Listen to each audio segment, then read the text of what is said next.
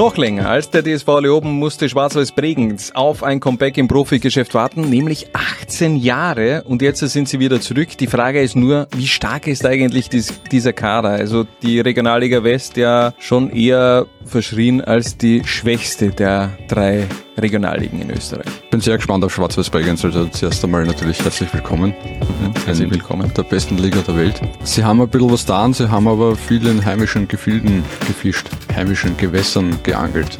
Mhm. Du weißt schon, was ich meine.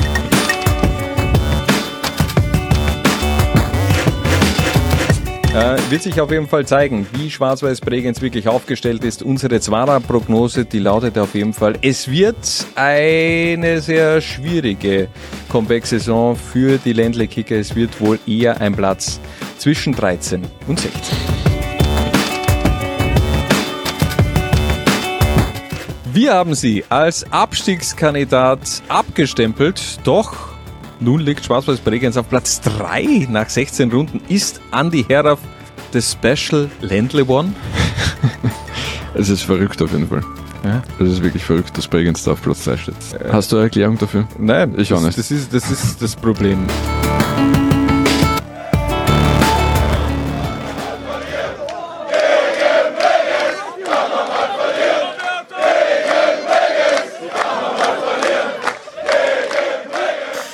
Herzlich willkommen und Glück auf zu einer neuen Ausgabe des Podcasts von Brennpunkt Orange. Mein Name ist Danny und ich reise heute mit euch ins Bodenseestadion.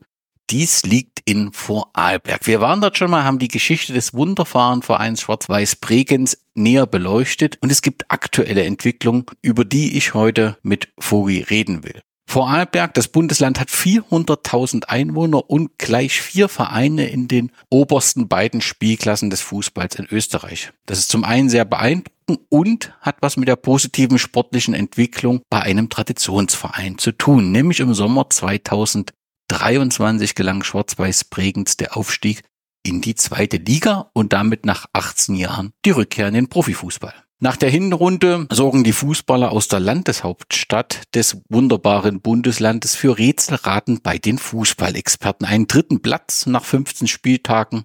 Das hat kaum jemand für möglich gehalten. Über die Geheimnisse der erfolgreichen Rückkehr in den Profifußball, eine weihnachtliche Überraschung auf der Trainerposition und die Rasenheizung im wundervollen Bodenseestadion will ich heute mit Benjamin sprechen. Servus Vogi. Servus Danny, freut mich sehr. Und natürlich herzlichen Glückwunsch zum Aufstieg und einer beeindruckenden Hinrunde. Wie zufrieden bist du?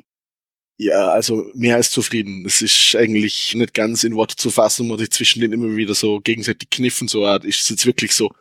Ich erinnere mich, wo man noch im FAC Auswärtssieg, um jetzt nur eins von den vielen Highlights rauszupicken, äh, wo dann plötzlich neben, neben zehn Freunden vom, vom FAC und, und fünf für uns dann irgendwie 25, 30 Studenten die schon beim Derby gegen, gegen Dornbirn dabei waren, dann plötzlich am FAC-Platz aufgeschlagen sind und halt super Stimmung war und wir uns Zusammenfassung im Zug, wo man, wo man, den wir gerade geschafft haben, zurück äh, uns angeschaut haben, wir haben es gar nicht fassen können. Das war einfach nur und wo wir dann auf dem zweiten Platz waren, das allererste Mal. Also es ist einfach nur, ja, schwer in Worte zu fassen.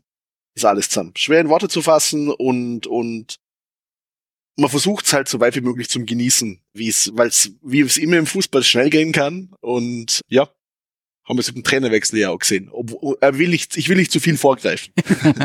wir haben ja das Auf und Ab deines Herzensvereins intensiv besprochen und da gab es in den letzten Jahren mehr ab. Umso mehr kann man natürlich deine aktuelle Freude äh, verstehen.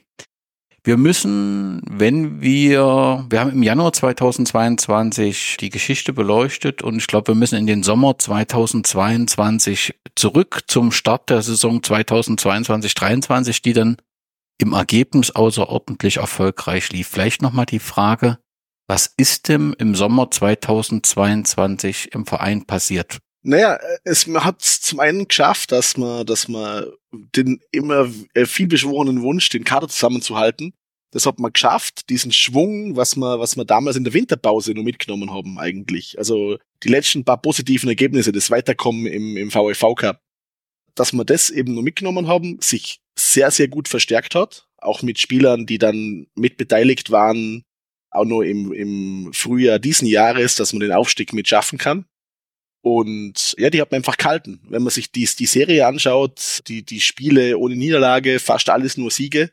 Den Sieg im VEV Cup, ist, ist ja eigentlich unwahrscheinlich, was man da, was man da geschafft hat in der Zeit. Und eben, dass man die Mannschaft halt wirklich zusammengehalten hat und sich wirklich nur punktuell verstärkt hat dort jeweils. Dass der Stamm an Spielern, von denen die, die Leistungsträger sind, dass man die wirklich gehalten hat.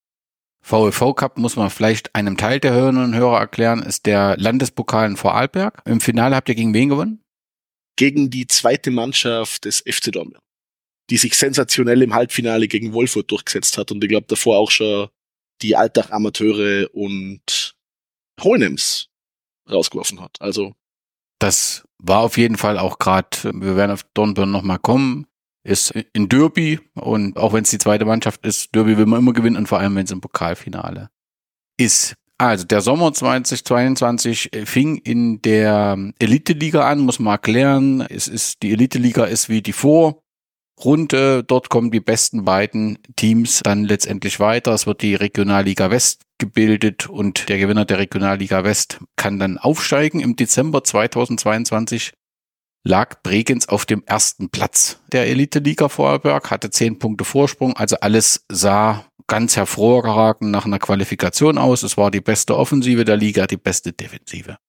Trotzdem wird im Dezember nach dieser positiven Entwicklung ein Trainerwechsel verkündet, der auch Experten wie Johannes Christopheritsch von der Zweierkonferenz fragen lässt, was geht denn ab im Lände? Und vielleicht, wenn man der Reihe nachgeht, warum musste denn Roman Ellenson, der ja die Entwicklung dorthin geführt hat, warum musste der zu diesem Zeitpunkt gehen?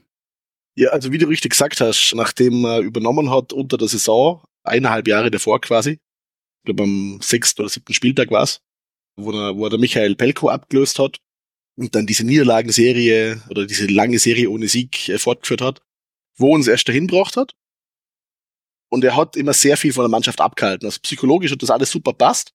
Nur was ich jetzt dann inzwischen halt so, so rausgehört habe, auch während es war und so weiter, dass ein gewisses Commitment vor ihm gefehlt hat Richtung zweite Liga.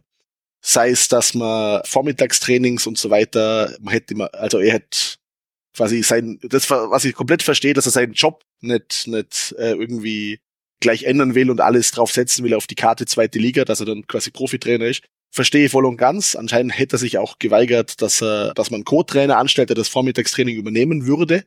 Dann schon in diesem Frühjahr. Gewisse andere Sachen und wohl während man sich auf die zweite Liga, die, die Kommissionierung und so weiter, die Lizenzerteilung vorbereitet hat und dann das, quasi das Formular, wo der Trainer draufstehen sollte, der, der die Mannschaft in der zweiten Liga führt, äh, da haben diese Signale vom Trainer wohl dazu geführt, dass es dann zur Trennung gekommen ist. Und natürlich, dass man an Andrea Serafol als, als Joker hat ziehen können. Ja.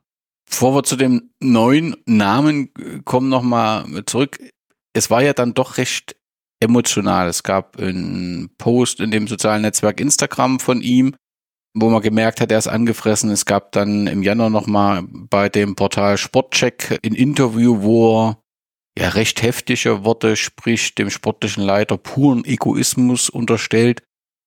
War er ähm, enttäuscht? Musste man sich Sorgen machen, dass es im Verein zwei Lager gab? Oder ist das wirklich eine individuelle Geschichte, dass man halt im Erfolg die Trennung bekannt geben musste? Der Verein wollte in die zweite Liga. Der Trainer, so wie du das sagst, du versteht, das war noch nicht ganz klar, ob er auf diese Karte setzt. Und dass das zwangsläufig dann so eine Trennung zu Emotionen führt, ist halt ein ganz normaler Prozess, auch wenn er traurig ist, weil man ja auch gut zusammengearbeitet hat. Also ich habe eben gesagt, danach, wo eben diese, diese Reaktionen aufkommen sind, auch die ganze Story auf, auf Instagram und so weiter, bei allem verständlichen Frust darüber war das ganz sicher übers Ziel hinausgeschossen und da sind da Unwahrheiten verbreitet worden. Also das, das ganz, ganz außer Frage. Und ja, ich meine, wenn man, wenn man sich die Ergebnisse anschaut und auch den, den schon guten Kader, den man im Frühjahr gehabt hat, über den Sommer hinweg nochmal verstärkt worden. Und dann die Spiele gegen Hohenems sich anschaut. Das zweite, muss man dazu sagen, wo wir schon fix aufgestiegen waren. Also, wo wir schon fix qualifiziert waren für die Regionalliga West. Für das, für das Playoff. Da hat man nicht gut ausgeschaut. Das war so. Das, das hat man als, ihr, ihr als Fan war, war da trotzdem zufrieden. Es war jetzt so, dass ihr jetzt sagt, uh, können wir das weitermachen mit dem Trainer, schaffen wir da den Aufstieg? Ich, ich nicht, aber wenn, wenn man reinblickt in die, in die Vorstände, die ewig lang dran sind, zu die Lizenzierung und so weiter machen, die unzählige Stunden investiert haben, zum das alles vorbereiten und dann halt solche Signale, die bar, was ich jetzt, was ich jetzt mitbekommen habe, vom Trainer kommen, dann kann ich verstehen, dass man da etwas, man muss es sagen, ein bisschen, ne, vielleicht in Panik gerät, aber sich, sich beginnt Sorgen und Gedanken zu machen und man dann eben überlegt, ist das den Weg, den wir weitergehen können. Nun sind wir im Nachhinein immer etwas schlauer. Trotzdem, in, de, in dem Moment, es war glaube ich Heiligabend 2022, wurde eben Andreas Heraf relativ schnell dann kommuniziert. Also offensichtlich hatte man ihn im Blick. Er war bis März des Jahres 2022 bei Tokuchi München unter Vertrag, die ja dann aufgrund finanzieller Probleme zurückgezogen haben. War vorher, glaube ich, bei Austria Lustenau beim Nachwuchs des ÖFB, beim FAC und in Ried-Trainer. Warum war er in dem Moment der richtige Trainer oder wusste man das in dem Moment als Fan zumindest auch noch gar nicht richtig? Wusste man überhaupt nicht und ich muss dazu sagen, diese, dieser, dieser Zeitpunkt, das war das, das aller, Allerschlimmste. Das ist einfach wirklich nicht okay. Unabhängig, äh, in was für eine Branche der was äh, zu Weihnachten seinen, seinen Job zu verlieren, das ist einfach, ja. Ich glaube, später hat sich herausgestellt, das war irgendwie, weil man einen Co-Trainer schon für einen Nachfolger gesucht hat, hat sich das irgendwie durchgedrängt, dass, dass, dass es bekannt worden ist. Aber nein, also das, das war nicht okay. Um Andi Heraf, da weiß man äh, natürlich die Geschichte als Spieler, die Geschichte als Trainer, wo er unter, unter anderem Vorahnungen bei unseren ehemaligen größten, bei unseren größten Rivalen Trainer war er schon. Aber halt vor allem als eben die Rapid-Legende und als ÖFB-Nachwuchstrainer. Also so war er eigentlich bekannt. Ja, und man war halt gespannt, was kommt. Gab also keine, so auf der Tribüne bei jüngeren oder älteren Fans keine Ablehnung, sondern war man ganz interessiert, vielleicht auch noch leicht irritiert über den Wechsel, aber es gibt zu ihm kein, ja, keine negative Assoziation, selbst wenn er bei Lustenau Trainer war. Also na, das wirklich nicht. Das kann man nicht sagen. Na. Es war, es war große Neugier da natürlich, äh, auch viel Irritation, logischerweise durch den, allein durch den Zeitpunkt und durch die Situation als Tabellenführer den Trainer zu wechseln. Aber es waren eigentlich alle, ja, für, für die, für das große Ziel quasi, dass man dem alles untergeordnet hat, das nicht, aber es waren alle, sagen wir mal, positiv gespannt. Der Grunddurchgang der Elite-Liga vor Arlberg, in dem sich zwei Teams für die Playoffs zusammen mit den Teams aus der Salzburger Region qualifizierten, war, zumindest von außen betrachtet, für Bregenz eine klare Sache. Am Ende hatte Bregenz zehn Punkte Vorsprung auf den Tabellenzweiten Hohen Ems und siebten Punkte auf den dritten Platz, der dann nicht für eine Qualifikation gereicht hätte. Klingt nach einer klaren Sache. War es das auch? Überhaupt nicht. Überhaupt nicht. Also ich muss auch ehrlich sagen, die, die, die Spieltage, wo denn die, wo das Playoff losgegangen ist. Also ich kann mich nicht erinnern, dass sie mal wirklich so stark nervös war. Vielleicht davor mal beim Landescup-Finale oder so etwas. Aber das war schon wirklich, puh, also der Druck vor allen Seiten, dass, dass das die Mannschaft so, so hinbracht hat, wirklich größten Respekt. Und auch die, die Spielweise von Andy Heraf, der, der Plan quasi, dass man sportlich die, die Gegner vor eine defensive Aufgabe stellt, die sie nicht überwinden können. Und dann mit, mit schnellem Umschaltspiel und Nadelstichen man das offensiv quasi dann löst. Das ist natürlich nix, wo jetzt, wie soll ich sagen, die, das immer die größte Sicherheit ausstrahlt. Zumindest am Anfang nicht, wo die Mannschaft halt nur erst reinkommen ist in das vom offensiven Spiel machen, quasi wirklich eine andere Art Fußball zu spielen, äh, wie das davor war unterm, unterm, unterm Ellensohn, unterm Roman. Und ja, aber sie sind mit jedem Spiel, hat man eigentlich sind sie besser geworden. Es war zuerst nur das Spiel gegen den, nur vom Grunddurchgang die restlichen Spiele, wo man gegen den DSV schon drei Gegentore gekriegt hat, man denkt, uh, okay, das was wird, aber dann war es schon richtig souverän im dritten und letzten Grunddurchgangsspiel gegen Admira Dornbirn. Wenn mir richtig erinnere, war es glaube ich 5-0 oder so etwas. Also das war wirklich, wirklich sehr, sehr souverän. Aber das regionale West Playoff, das ist halt ein ganz, ganz anderes Level, weil halt nur so Mannschaften wie Hohenems, blöd gesagt, dabei gehabt hast. Und auswärts in Kufstein, das war ein richtig, richtig harter Brocken, wo wir da in Führung gegangen sind, in einem relativ ausgeglichenen Spiel, war der Hammer und dann Ausgleich kassiert, ist das kurz auf der Kippe gestanden, wir waren wieder besser, haben aber das Tor nicht gemacht. Und dann in der Nachspielzeit nach einem schon in der zweiten Liga inzwischen gut bekannten langen Barada-Einwurf, was dann der Ricardo dann in der 90. Minute und ist halt zu uns rübergerannt das, das war der erste große Stein, was vor der Schultern gefallen ist, weil eben die Unklarheit, wie man in der Liga wirklich in einem Playoff ankommt, das war nicht so klar. Dann hat man daheim gegen ein sehr starkes Saalfelden, die, glaube da zu dem Zeitpunkt, wie viele Spiele waren das? Ich glaube 20 Spiele oder so etwas, seit einem auch im Trainerwechsel waren sie ungeschlagen. Daheim gewonnen, eine enge Partie. Das war schon mal, wo, wo man gesagt hat, okay, das erste ist geschafft, aber dann ist Hohenems gekommen, die auch makellos waren, die auch wirklich gut gespielt haben gegen die anderen Teams aus Salzburg und aus Tirol. Gegen die Reichenau haben wir gewonnen, eben. Und dann waren die zwei Hohenems-Spiele. Und das waren die wirklich, wo man gesagt hat, ich meine, das Stadion war, war, war super gefüllt, die Haupttribüne war so gut wie gefüllt. Über, über 1000, 1500 Zuschauer. Und ja, wir sind, ich glaube, in, der, in den ersten fünf Minuten sind wir in Rückstand geraten, haben aber relativ schnell ausgleichen können und dann ist es beim Unentschieden blieben. Zurück in Hohenems auch unentschieden blieben, auch immer ein bisschen auf der Kippe. Aber man hat schon gesehen, was der Plan ist vor der Mannschaft und dem immer mehr vertraut. Es waren immer noch einige enge Spiele dabei, aber am Ende positiv für die Mannschaft ausgegangen. Und so muss man halt noch sagen, das habe ich auch Andi dann persönlich gesagt, Plan ist aufgegangen, der sportliche Plan. Die beiden Spiele gegen Hohenems waren, zogen immer viele Zuschauer, endeten 1 zu 1. Waren das aus sportlicher Sicht die Spitzenspiele der, ja, der Playoffs dann? Doch kann man sagen, vor allem weil es halt schon, schon, schon entschieden war, bevor es Bischofshofen, bevor das letzte Spiel gegen Bischofshofen war. Sonst wäre das eventuell nur das, das Entscheidende geworden. Weil sie uns da auswärts einfach den Schneid abkauft haben. Auf einem Platz, der mich fragt, wie, wie man da Regionalliga West spielen kann. Ja, äh, das war ein bisschen irritierend ganz Bischofshofen irgendwie ein bisschen irritieren und sehr froh, dass man die jetzt hinter sich hat lassen können. Das ist ein bisschen, ich glaube, Bregenzer, wo ankommen sind, haben einfach durch die Bank, obwohl gleicher Eingang, ohne Eintrittskarte zu bekommen, zwei Euro mehr zahlt am Eingang. Äh, Im Stadion hat es nicht mal Bosna oder etwas gegeben, sondern nur Leberkässemmel. Wir haben sie noch vom direkt neben der Tribüne hinten liegenden, was ist denn das, Eisstockschützenverein, haben wir das noch dort gekauft. Und ja, irgendwie so nur über, über Social Media, da ob man noch, noch Kommentare und so weiter verschickt mit, mit einem Kommentar. Ich weiß nicht, das ist ein bisschen, das ist für mich so, so ein Niveau, wo ich, wo ich froh bin, dass man, dass man wegkommt davon und Bischofshofen hatte da auch schon mal Kontakt in der Zusammenhang mit Austria Salzburg, wenn ich mich das noch recht erinnere, wo irgendwie eine Bande umgefallen ist und dann der Obmann da auch online sehr aktiv war. Das ist dann immer ein bisschen schwierig. Das kann ich gut verstehen. Zum sportlichen, im neunten Spieltag dann hat Bregenz die beim SVG Reichenau mit 3 zu 0 gewonnen, da sowohl Bischofshofen eben und auch Hohenems patzten, stand man vor der letzten Runde schon als Meister fest. Was passierte dann nach dem Schlusspfiff in Reichenau? Ja, alle Dämme gebrochen.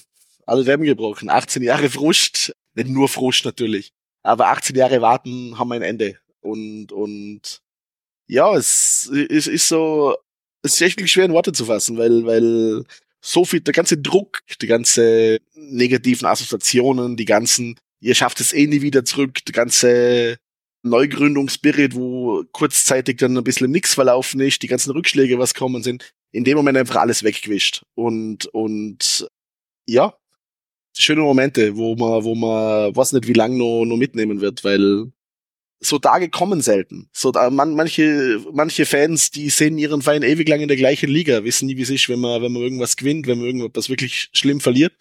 Zwar auch so, aber nicht so in dem Drama und nicht so in der Achterbahnfahrt, wie ich es da auch schon mal im, in der Vergangenheit beschrieben habe. Und das zusammen haben, also haben wir leben können mit vielen, vielen Leuten, die jahrzehntelang damit dabei waren und die teilweise mit in der Reichenau dabei waren, die dann beim, beim Bischofshofen-Spiel dabei waren. Das war einfach ja, ja schon, schon, dass man das Teiler kam mit so einer Gruppe von, von treuen, treuen Leuten, mit, mit eben der anderen Familie, mit der, mit der Fußballfamilie. Ja, was gerne, was noch sehr einfach, einfach schön. Es war ein historischer Tag. Was passierte dann? Ist dann der letzte Tag so ein bisschen abgefallen, also der letzte Spieltag? Oder ist das trotzdem noch dadurch, dass da der Meisterschaftspokal übergeben wurde, es war bestes Wetter, also ich nehme an, dass da auch ein paar Zuschauer ins Bodenseestadion gepilgert sind. Das letzte Spiel ging, glaube ich, 0-0 aus, aber das sportliche Ergebnis war da, glaube ich, äh, zweitrangig. Wie ist diese, ähm, dieser letzte Spieltag verlaufen? Ja, wie, du, wie du richtig gesagt hast, sportlich war es dann, war's dann nimm so, aber Druck ist ein bisschen abgefallen. Aber wir haben uns viel, viel Mühe gegeben mit der Choreografie. äh, auch die Feierlichkeiten so rund ums Spiel, Pokalübergabe an die Mannschaft, wie du richtig sagst, das waren schon große Momente. Also das war, wir, haben uns weiter gebadet quasi in der, in der, in der Glückseligkeit und in, de, in, dem, in dem Druckabfall und wo es dann halt wirklich auch fix war und man den Pokal in der Hand gehalten hat. Auch wenn wir kurz enttäuscht waren, dass, da, dass es ein Pokal ist, der keine Flüssigkeiten äh, halten kann. Aber das sind die Details. Na, ist einfach, einfach schön. Einfach, einfach schön. Und eben dann halt auch mit denen halt noch mitfeiern nochmal können, die halt nicht dabei waren in der Reichenau. Aber allein, wo wir zurückkommen sind aus der Reichenau dann und man sich dann nochmal im Stadion getroffen hat und die Mannschaft auch nochmal begrüßt hat, es ist, ja, einfach schön. Einfach schön. Und, und so viele Leute, die dann wieder kommen sind, so viele Leute, die geschrieben haben, die, die, die mitgekriegt haben, Bregenz sich aufgestiegen und das, das mit einem teilen, was und wissen, hey, Bregenz, Bregenz, mit Bregenz ist was passiert und passiert auch was mit dir. das ist schon. Auch wenn dich das Schicksal des VfB Hohenems sicherlich nur nebensächlich interessiert, muss man trotzdem sagen, die sind 2023 100 Jahre alt geworden, haben eine sehr, sehr starke Saison gespielt. Ich hatte ja auch mit dem Obmann schon mal über die Geschichte des Vereins eine Podcast-Episode aufnehmen können und man muss sagen, lange Zeit war in den Playoffs das Team auch Spitzenreiter. Es gab, glaube ich, dann in 0 zu 4 wieder mal gegen Bischofshofen. Wir sprechen heute relativ häufig über Bischofshofen. Das sorgte dann so für einen Bruch und so gab es am Ende zwar noch einen 3-1-Erfolg gegen Kufstein, aber es blieb dann eben bei dem nur dritten Platz, der zwar punktgleich mit dem zweiten Platz war. Kann man sagen, also wenn man jetzt mal diesen Grunddurchgang und die 10 Punkte Rückstand auf Bregenz ignoriert und allein diese Playoffs schaut, dass Hohenems auch ein bisschen Pech hatte oder mit dem dritten Platz auch ein bisschen unter Wert geschlagen wurde? Jein. Also Hohenem sicher super Mannschaft, eine, gute eingeschworene Truppe. Der Trainer hat sie, hat sie auch, auch, auch gut motiviert. Das ist, das ist ein Motivator, was man von außen, außen sehen kann. Ähm, und auch ein bisschen der Druck, das war ein bisschen so ein Rückblick, was wir gehabt haben, wo es darum gegangen ist, zum äh, sich qualifizieren für diese Elite-Liga. Es war ja auch zu unserem 100-Jährigen, ähm, dass man eben da der Druck merkt, dass man halt liefern muss zum Jubiläum. Das war definitiv zu sehen, dass, dass da ein bisschen ein Druck war. Ob sie dann am Ende daran gescheitert sind. Unter Wert geschlagen, ich weiß nicht, würde ich jetzt sagen. Äh, ein paar, ein paar Punkte liegen lassen, wo sie hätten nicht müssen, ja. Aber die Liga ist ja auch nicht schlecht. Also auch Bischofshofen so gesehen ist nicht schlecht. Auch wenn der Platz halt wirklich unter aller Sau ist und was. Aber es passt sich zum Schlichen nahe. Das, das sage ich jetzt nicht, aber wir können es uns alle denken und na, aber sie waren an, an ebenbürtige Gegner. Also wenn der, wenn der Andi Hera oft betont hat, dass wir nicht der Favorit waren, wir waren sicher eine der Favoriten, aber es waren gute Mannschaften in den Playoffs. Definitiv gute Mannschaften. Euer Präsident Thomas Fricke hat gesagt, vor drei Jahren haben wir uns mit der Mission Aufstieg in den Profifußball ein großes Ziel gesetzt. Wir wurden von vielen Menschen belächelt. Mit viel Herzblut und Einsatz ist es uns gelungen, die zweite Liga zurück nach Bregenz zu holen. Was sind denn die Erfolgsfaktoren? Also ich verstehe, was er meint, viel Herzblut und Einsatz, aber allein das reicht ja nicht. Was sind denn die Punkte, die dann letztendlich den Ausschlag dafür gaben, dass ihr es geschafft habt? Na, ich glaube einfach, dass man es geschafft hat. Das war auch ein Thema, wo ich glaube, wir das letzte Mal zusammengesprochen haben und was halt sich viele Vereine eben schwer tun, dass man es auf viele Schultern verteilt, dass man Klinkenputzen geht, dass man, dass man ja, wie soll ich sagen, wieder ein, ein, ein Club für alle Bregenzerinnen und Bregenzer wird. Und das wurde geschafft, durch, dass man viele Kontakte knüpft hat zu der Bregenzer Unternehmerschaft, auch im Jahr, Rahmen vor der 100-Jahr-Feierlichkeiten, von dem äh, Verein zur Förderung der ballspielenden Jugend von Bregenz, der da gegründet worden ist, der VfBB, kurz gesagt. Und ja, über, über diese, diese Unternehmergruppe, über diese Gönner von Schwarz-Weiß Bregenz wo viele langjährige Fans dabei sind, mit denen ich auch schon in der Bundesliga im, im Stadion gestanden bin und bei Auswärtsspielen war. Ja, und mit denen zusammen, mit den derzeitigen Sponsoren und diesen und diesen Gönnern ist es geschafft worden, dass man es auf die finanziellen Beine stellt. Zusammen auch mit der Stadt Bregenz, die die Adapt Adaptionen gemacht hat für die zweite Liga. Muss man ja auch dazu sagen, unabhängig von irgendwelcher Rasenheizung und so weiter. Das Stadion war bereits Zweitliga fit mit den, mit den Bearbeiten, die gemacht worden sind da ist in kürzester Zeit sehr viel gemacht worden vor der, vor der Stadt. Und ja, das mit wirklich, wirklich viel Arbeit und dass sich halt auszahlt hat, diese, auf, auf diese, auf diese Spieler zu setzen. Und dann auch, man, klar, der Erfolg, im Erfolg hat man immer recht und macht gleichzeitig auch die meisten Fehler, wie wir alle wissen. Aber die, die Spieler, die geholt worden sind, im Jänner 2022 die kalten worden sind, die weiteren Verstärkungen noch dann im Winter. Das hat sich so weit auszahlt.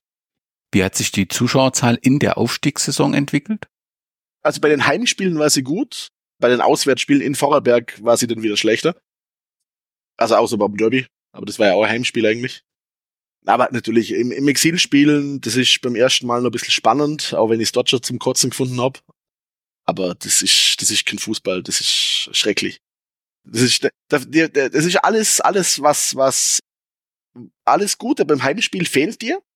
Und alles Positive, was sonst bei der Auswärtsfahrt hast, geht auch weg. Es ist irgendwie einfach nix. Und, aber zurück zu deiner Frage zu kommen.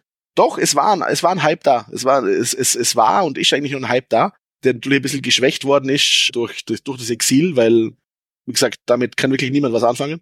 Oder haben die wenigsten was anfangen können. Aber wenn man sich die ersten paar Spiele anschaut, mit, ich glaube, 1500 gegen, gegen die Vienna, dann gegen Kapfenberg waren es auch immer nur über 1000. Und dann war nur Lafnitz, war auch nur 1100. Das war schon gut, das war schon stark. Du musst vielleicht nochmal, wir kommen nochmal auf das ganze Stadion-Thematik, aber da du jetzt schon mehrfach den Begriff Exil genutzt hast, äh, wo spielt Schwarz-Weiß Bregenz aktuell zu Hause? Im Bodensee-Stadion zum Glück wieder. Und wo ihr im Exil spielen musstet? Ah, äh, da haben wir auf einer Baustelle am Rheindamm gespielt, in einer Grenzgemeinde zur Schweiz. Und man hat gesehen, wie, schn wie schnell es gegangen ist, um die ganzen Stahlrohrtribünen zu entfernen, dass das nicht ganz so, wie soll ich sagen, was ob das das Wort Stadion verdient. Wie lange haben sie braucht damals zum die Britta Arena errichten? Bei Wien Wiesbaden? Na, es ist, hat, ist auch ein, ein traditioneller Fußballstandort in, in Vorarlberg. Wir haben im Reichshofstadion gespielt. Aber es ist natürlich, ja, da will, da will man nicht spielen, wenn man nicht muss. Und das ist jetzt momentan genau das Gleiche für, für die Lustenauer, wenn sie Regens kommen müssen.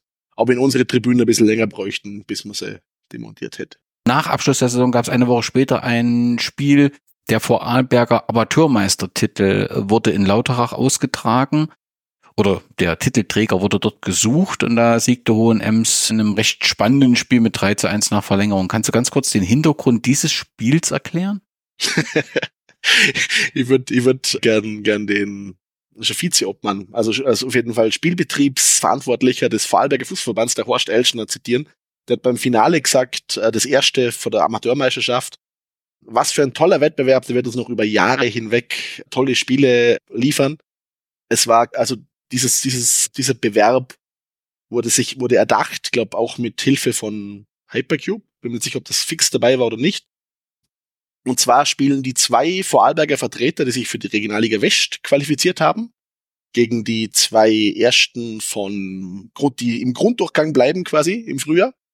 Die ersten zwei dort für den Frühjahrsdurchgang spielen ein Halbfinale und dann ein Finale an neutralem Platz, jetzt im Bruno Betzay Stadion in, in Lauterach, äh, um den Vorarlberger Amateurmeistertitel.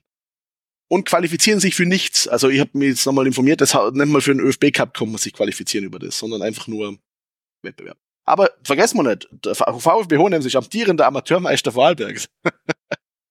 das ist zum 100-Jährigen noch ein Traum. Na, wir haben, wir haben ein Spruchband drauf gemacht, ich glaube Pflichtspiel Nummer 29 dieses, dieses Jahr. Danke, Horst, Anführungszeichen Amateur Elsner. Na, was einfach ein bisschen zu viel war. Das ist also wirklich, ja, aber der Bewerb.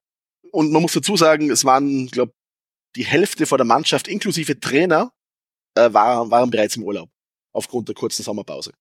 Also das Halbfinale und das Finale dieses Bewerbs wurden beide mit, ich glaube, da waren glaube vier oder fünf für unsere Juniors-Spieler auf dem Platz und auf der Bank. Ich verstehe den Gedanken des Verbandes letztendlich ja auch, den Amateurfußball da eben auch nochmal eine Ebene zu geben, einen Preis vergeben. Verstehe natürlich auch die Intention der Vereine. Du brauchst eine Sommerpause. Vielleicht ist sowas dann eben auch in einer Art Supercup besser dann, wenn du das in die Vorbereitung vielleicht mit integrieren kannst. Aber klar ist, dass dann einfach zu viele Spiele sind und das natürlich nach so einem Finale nach so einem Saisonfinale alles andere abfällt und dann ja wenig wichtig ist, das verstehe ich natürlich. Dann nur ganz kurz noch.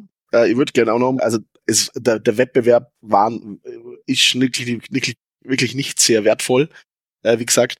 Aber ein riesen Respekt an die Mannschaft, die dort nochmal gespielt hat, aber ein paar von der Spieler, die dann nicht weiter gespielt haben in der zweiten Liga, wo auch schon gewusst haben, dass es nicht weitergeht. Also will ja Lanze, Lanze brecht für diese Spieler, die nochmal alles reingeworfen haben, unter nicht einfachen Bedingungen in diesen zwei Spielen. Also auch dafür nochmal Danke, dass wir das auch nicht vergessen. Die haben wir noch geführt zeitweise gegen Hohenems. Also hätten wir das gewonnen, man hat auch, da, da hat man den Druck gesehen bei Hohenems, dass sie die unbedingt einen Titel holen müssen diese Saison. Also Chapeau an die Mannschaft, die da gespielt hat, die dann leider nach, war auch Überraschung. Wir haben dann, okay, gleich Elfmeterschießen, wie im VEV Cup nach 90 Minuten. Nein, in dem Wettbewerb gibt's eine Verlängerung. das bei, ich glaube, 28 Grad. Ja, ja, das war der ja. Hammer. Aber ja, Ich verstehe deinen leicht kritischen Unterton und natürlich auch den Respekt vor der eigenen Mannschaft, gerade vor den Spielern, die dann den Weg nicht weiter mitgehen können oder wollen, dass sie sich da nochmal in dieses Spiel hineinwerfen. Aber die Saison war ja für den gesamten Verein erfolgreich. Wenn ich es richtig mitbekommen habe, war die U13, wurde die U13 Landesmeister, die U18 Landesmeister, die Juniors konnten als Vizemeister in die Landesliga aufstiegen, aufsteigen. Von außen betrachtet müsste man ja fast sagen, der Verein scheint einiges richtig zu machen. Trifft das denn zu? nochmal, äh, im, im Erfolg klingt das immer alles super, oder? Und alles mit. Äh, und man ist auch schon im Jahr davor, ist man U16, was ich falsch gesagt. Die, also die U16 ist bis ins Halbfinale gekommen, auf jeden Fall. U18 war auch schon im Finale im Jahr davor, wo wir VfV Cup Sieger geworden sind. Aber ja, ja, daran arbeiten alle mit Hochdruck, dass es, dass es, dass es erfolgreich wird, dass es besser wird. Und dass man immer weiter sich entwickelt natürlich und nicht, und nicht stehen bleibt. Äh, da haben ganz, ganz viele Personen bei, bei Schwarz-Weiß was damit zu tun. Ganz, ganz viel, ganz, ganz viel Zeit investieren, nicht nur in die Kampfmannschaft, sondern auch in den Nachwuchs. Aber eben, man darf sich nicht ausruhen auf dem Erfolg. Aber machen viele was richtig? Ja, definitiv. Definitiv. Was, was sie gerne nur sehen wird beim Verein und was etwas ist, was gerade, wenn man jetzt so einen Schritt macht, wieder vom, vom Amateurlage in, in, in einer, in einer halbprofessionellen Liga zumindest, auch wenn man jetzt schon der Profiverein ausgegliedert hat und das klingt immer für, für deutsche Hörer ganz kurz. Es ist eine Vorschrift von der österreichischen Bundesliga, dass die, dass die, die Profimannschaft ausgegliedert ist, aber auch gleichzeitig, dass der Verein der Hauptgesellschafter ist von dieser, von dieser ausgegliederten Spielbetriebs GmbH. Also das ist, es, es klingt immer so, wenn man es hört und, und nicht ver, ver, mit dem österreichischen Fußball vertraut ist. Also alle österreichischen Mannschaften sind ausgegliederte GmbHs. Aber eben zurück zum Thema, dieser Schritt ist ein riesiger und was ich mir wünschen würde, ist, dass man halt eine Art Beirat und so weiter noch installieren würde. Die dann gerade bei, bei Sachen, sei es Nachwuchs, sei es weitere Fanaktionen oder, oder, oder Vereins, Vereinsmitgliederaktionen, dass man quasi dafür nur Leute findet, die auch äh, die man organisierter noch hinzu hinzuholen kann, dass man dort mehr machen kann. Dann sind wir bei der Rückkehr in den Profifußball. Du hast schon gesagt, es war offensichtlich so, dass ein paar Veränderungen notwendig sind, aber vielleicht nochmal grundsätzlich vier Teams aus Vorarlberg bei 400.000 Einwohnern spielen den ersten zwei Ligen. Das ist ja schon insgesamt bemerkenswert. Kannst du das erklären? Hat das, kann man das auch mit der Geschichte erklären, dass im Vorarlberg nahe bei der Schweiz und dadurch sehr früh die, der Start des Fußballs oder kann man das nicht in den historischen Kontext stellen? Sicher auch. Weil du brauchst gewachsene Vereine mit der, mit der, wo halt auch Leute dahinter sind, die sagen, ich will meinen Verein und natürlich die, die Unternehmer und Gönner im Hintergrund, die sagen, ich will, ich will meinen Verein oh, gut oben sehen und ich will, ich will, dass er gute Spieler hat. Es hat Versuche gegeben in Vorarlberg, dass man die, die Kräfte bündelt. Die sind alle im, haben sich alle ins Nirgendwo aufgelöst. Da war Bregenzauern zweimal, zweimal beteiligt dran. Dazu noch mal FC Dornbirn und die, die Austria. Und ja, man, das, es ist viel Diskussion aufgekommen im Sommer jetzt auch, nachdem der Aufstieg war. Ist das zu viel für, für, für Arlberg? Und dann war immer da sagen, ja gut, ein Fünfter wird jetzt, wird jetzt wahrscheinlich zu viel werden. Du, ich tu mir schwer, ich tu mir schwer, aber ich, ich, ich glaube nicht. Ich, ich, ich, ich glaube, ich glaube nicht, dass vier zu viel sind. Ich glaube, dass die Vereine alle zusammen einen, guten Job machen. Ich glaube nicht, dass es ein Riesenproblem sein muss mit den Spielern. Auch weil die Akademie für, für alle Vorarlberger Teams quasi, also die Akademie vom, vom, vom VEV, die ist nicht einem Verein zugeordnet, sondern allen Vereinen, mehr oder weniger. Die, und alle Profiklubs haben eine Vereinbarung mit dem VEV bezüglich dem, dem, dem Wechsel von Akademie, Akademiespielern zu den vier Profiklubs. Und sponsorentechnisch, ja, es wird allgemein nicht einfacher, glaube ich, Sponsoren und, und, und Gönner zu finden beim Fußball, äh, unabhängig, ob jetzt, ob es jetzt drei oder vier sind. Aber ja, Vorarlbergische Fußballland kann man auch einfach so unterschreiben. Es ist ja nicht nur, dass die, dass die Herren jetzt äh, vier Mannschaften stellen, auch im Frauenfußball hat man jetzt zwei Bundesligisten, wo auch mehr getan wird. Du hast angesprochen, die GmbH wurde ausgegliedert. Gab es auch Veränderungen in Bezug auf Geschäftsstelle und Umfeld? Also ist irgendwas spürbar anders in der zweiten Liga jetzt, was so die Verein, hauptamtlichen Vereinsstrukturen angeht? Eigentlich, eigentlich nicht wirklich. Es hat natürlich ein, ein paar Sachen gegeben, wo dann durch die Umstellung, es hat sich zum Beispiel ein bisschen verzögert mit den, mit den, mit dem Kartensystem, mit den Eintrittskarten, Saisonkarten ein bisschen. Aber das ist bei einer so kurzen Sommerpause und, und so einer Umstellung eigentlich, glaube ich, was ganz Natürliches. Aber es sind weiterhin die gleichen, die gleichen Leute, die an den gleichen Sachen werken, an die man sich wenden kann, wenn es irgendetwas Dringendes gibt. Ja. Und es fühlt sich weiter familiär und es fühlt sich weiter daheim an. Und ich bin mir auch ganz sicher, dass unterwegs Leute das, das nicht vergessen, dass es immer nur schwarz-weiß prägend ist und dass es unser Verein ist. Und ja, bin mal, ich, da, da mache ich mir momentan keine, keine Sorgen und sonst sind die relativ schnell dran erinnert, dass wir alle schwarz-weiß prägend sind. Aber ja, da gibt's momentan wirklich nicht, nicht, nicht, nicht viel Grund, da groß kritisch sein und sich Sorgen zu machen. Ich habe gelesen, dass 13 Spieler neu gekommen sind, 11 von der Aufstiegsmannschaft äh, geblieben. Vielleicht, wenn auch die einzelne Zahl jetzt nicht hundertprozentig stimmt. Passt das so im Wesentlichen, dass man gesagt hat, okay, wir, man kann die, die Hälfte der Aufstiegsmannschaft mitnehmen und ergänzen die um eine neue zweite Hälfte? Ja, ja, auch, auch, auch deswegen, weil die Realität in einer zweiten Liga dann eben schnell, schnell weggeht vom, vom Fußballromantismus, leider. Äh, habe ich auch durch ein paar, vor, ein paar Kontakte und Bekannte vor der, vor der First Vienna an, an aus, sag ich nicht erster Hand, aber aus, aus, aus zweiter Hand erlebt, dass die dann quasi auch mit der Regionalliga Ostmannschaft zum größten Teil reingegangen sind und dann auf dem letzten Tabellenplatz aufgewacht sind. Das war jetzt nicht das aktuelle, wo sie wieder aufgestiegen sind, sondern, sondern davor. Und dann hat es auch viel, ziemlich viele und auch schmerzhafte Umstellungen gegeben. Ich finde, das hat man gut gelöst. Der Kern und das Herz der Mannschaft weiter am richtigen Fleck. Ja, und die Neuverpflichtungen, die passen sehr, sehr gut.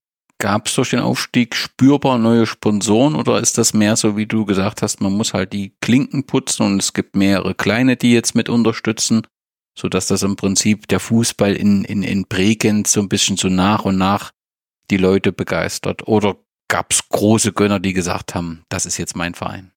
Ich glaube eher letzteres und was man auch merkt, wir haben keine Trikotsponsorverlosung mehr. Also wird dafür wohl auch ein bisschen mehr Geld geflossen worden sein. Und dazu noch Bregenz zu unternehmen, also wunderbar. Aber ja, na, dieser, ich glaube, ich glaube, dieses große Fragezeichen in den Geldgebern von Bregenz ist kein wirkliches Fragezeichen, sondern das ist Bregenz. Und das ist wie schon davor dieser, dieser, der VfBB und diese Bregenz Unternehmen. Nun Gehen wir sportlich in den Start, in den Profifußball. Der ging ja tüchtig daneben, denn als Zweitligist startet man in den ÖFB Cup und verlor beim Drittligisten Imst mit 0 zu 2. Das sorgte natürlich bei vielen Skeptikern, die alle wussten, dass mit Bregenz das überhaupt nicht klappt in der zweiten Liga, für die Bestätigung der Meinung. Was war denn los in Imst? ja, keinen Fuß auf den Boden braucht. Das Auf Aufbauspiel im, im Nichts verlaufen, die, die Spitzen waren verloren. Und natürlich, unser Kapitän hat sich, ich glaube, innerhalb von der ersten zehn Minuten oder sogar fünf Minuten äh, schwer verletzt nach dem Zusammenstoß, der Christian Markowitz. Das ist natürlich nochmal ein, ein Schock in die Knochen für alle. Und ja, ab dann ist es eigentlich abwärts gegangen. Zweite Halbzeit haben wir einfach kein Tor gemacht, da waren sie viel, viel, viel besser. Aber wir haben einfach kein Tor gemacht und Imst war eiskalt im Konter damals waren die Träume von einem Pokalsieg, die waren dahin und dann ging's. Äh Europacup auch. Vergessen wir das bitte nicht. Das war die Europacup-Qualifikation. Und dann ging's los gegen die Werner, ein großer Traditionsverein, eigentlich ein idealer Auftakt oder nicht eigentlich ein idealer Auftakt in die Zweitligasaison.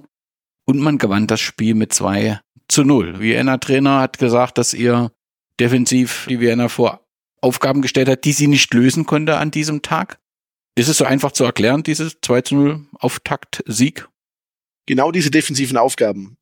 Der große Unterschied, mir das rangegangen sind in der, in der Regionalliga mit, mit dem Trainer und den anderen Aufsteigern, ist, dass dies gewohnt sind oder waren zum das Spiel machen, weil man halt viel vom Spiel hat.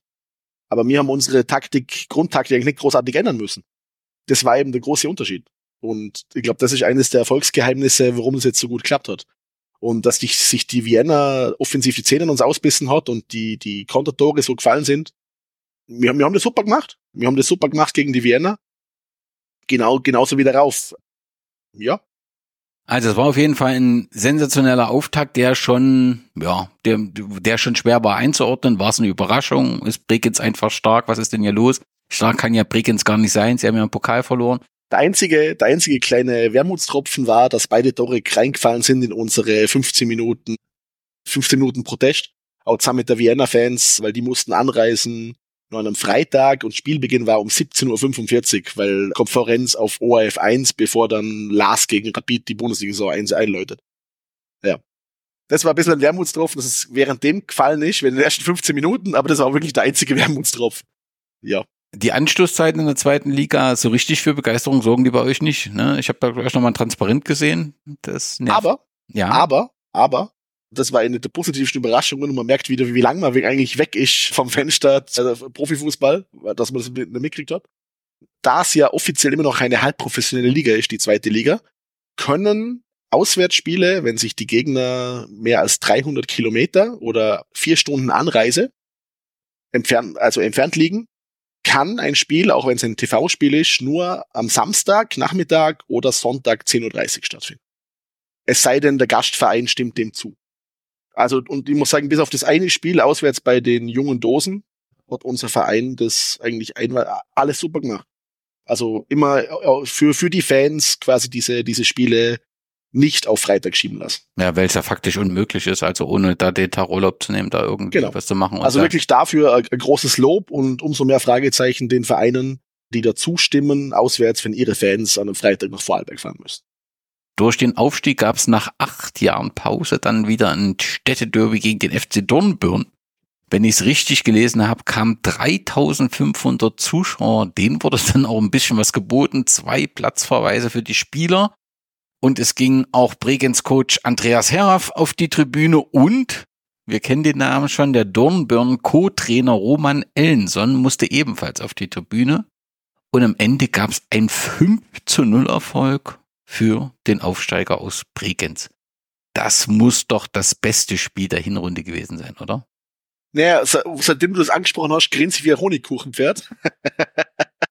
Na, denk dir den, den schönsten Tag aus in den letzten zehn Jahren, die du hattest. Füg weitere, ja, sagen wir mal, 1500 dazu. Leute, die das auch so miterleben können mit dir. Und dann hast du vielleicht in etwa das. Nur, dass es vielleicht der Tag nicht immer auf Wiederholung gespielt wird und eine Aufnahme gibt und keine Ahnung was. Na, es, es war alles in allem ein perfekter Tag. Es war, es war unglaublich. Ich weiß noch mal, hat uns angerufen, das, wie es üblich ist in der zweiten Liga, wie viel, wie viele Gästefans kommen denn, wie viele Leute fahren denn mit. Wir haben einen Treffpunkt gemacht im Stadion, wir haben gratis, also nicht gratis, aber Einkaufspreis 5 Euro T-Shirts, Motto alle in weiß.